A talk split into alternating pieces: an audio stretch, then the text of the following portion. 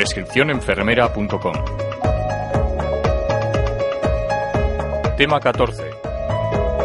Fármacos agonistas colinérgicos.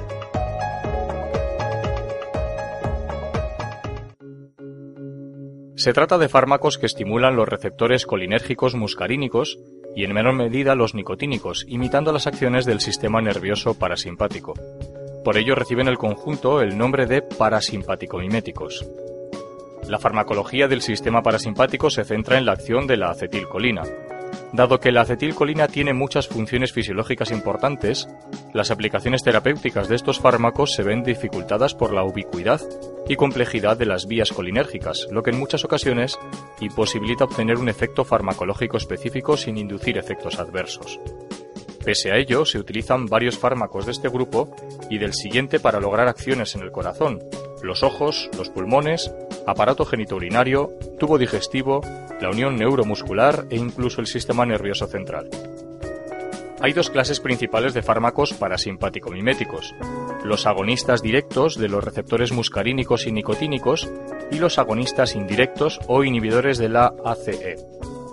Los agonistas muscarínicos directos se emplean en el diagnóstico del asma y para producir contracción popular, mientras que los nicotínicos se emplean como bloqueantes neuromusculares. Los inhibidores de la ACE o acetilcolinesterasa aumentan la concentración de acetilcolina al impedir su degradación y por lo tanto pueden activar tanto receptores muscarínicos como nicotínicos.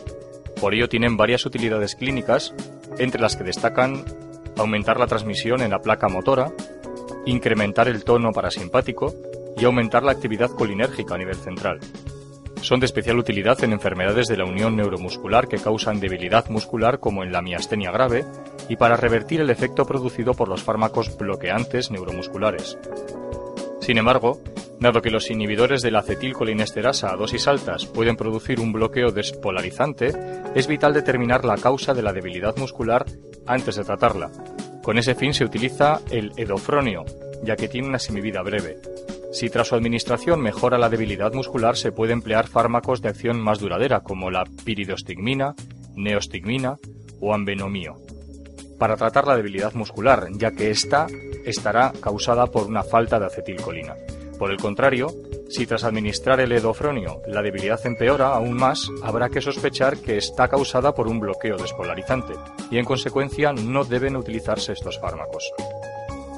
Al potenciar los efectos de la acetilcolina, estos fármacos producen otros efectos terapéuticos. Así aplicados de forma tópica en el ojo disminuyen la presión intraocular y sobre el sistema gastrointestinal aumentan la motilidad y la secreción de saliva y ácido gástrico. La utilización de estos fármacos para tratar la intoxicación por anticolinórgicos también está reconocida, utilizándose para este fin la fisostigmina, que por su estructura química llega al sistema nervioso central y puede revertir los efectos.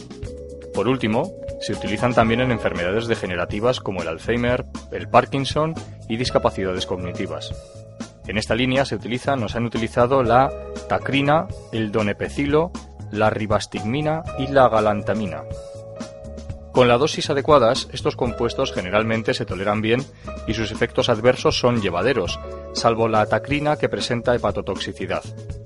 Los efectos adversos más comunes tienen lugar en el aparato digestivo y aunque pueden aparecer entre un 5 y un 20% de los pacientes, por lo general son leves y pasajeros y guardan relación con la dosis. Estos fármacos están contraindicados en pacientes con cardiopatía inestable o grave, epilepsia sin controlar o úlcera gastroduodenal activa. En cuanto a los agonistas muscarínicos directos, encontramos ésteres de la colina como la acetilcolina, la metacolina, el carbacol, el betanecol y alcaloides como la muscarina, la pilocaprina o la cebemelina. Los ésteres de la colina son moléculas muy hidrófilas que se absorben muy mal por vía oral y pasan al sistema nervioso central con dificultad. La acetilcolina no se utiliza en clínica ya que tiene multitud de acciones y además se metaboliza muy rápidamente. Otros ésteres como la metacolina se emplean en el diagnóstico del asma. El carbacol y el betanecol son resistentes a las colinesterasas, por lo que tienen efectos más prolongados. El carbacol no se puede administrar por vía sistémica porque produce efectos nicotínicos ganglionares impredecibles. Se utiliza en el tratamiento del glaucoma de forma tópica. El betanecol, por el contrario, presenta casi exclusivamente acción muscarínica, por lo que es utilizado para fomentar la motilidad del tracto urinario y el tubo digestivo. Los alcaloides tienen una estructura muy variada. La mayoría son aminas terciarias que llegan bien al sistema nervioso central y algunos son aminas cuaternarias como la muscarina que no llegan fácilmente al sistema nervioso central.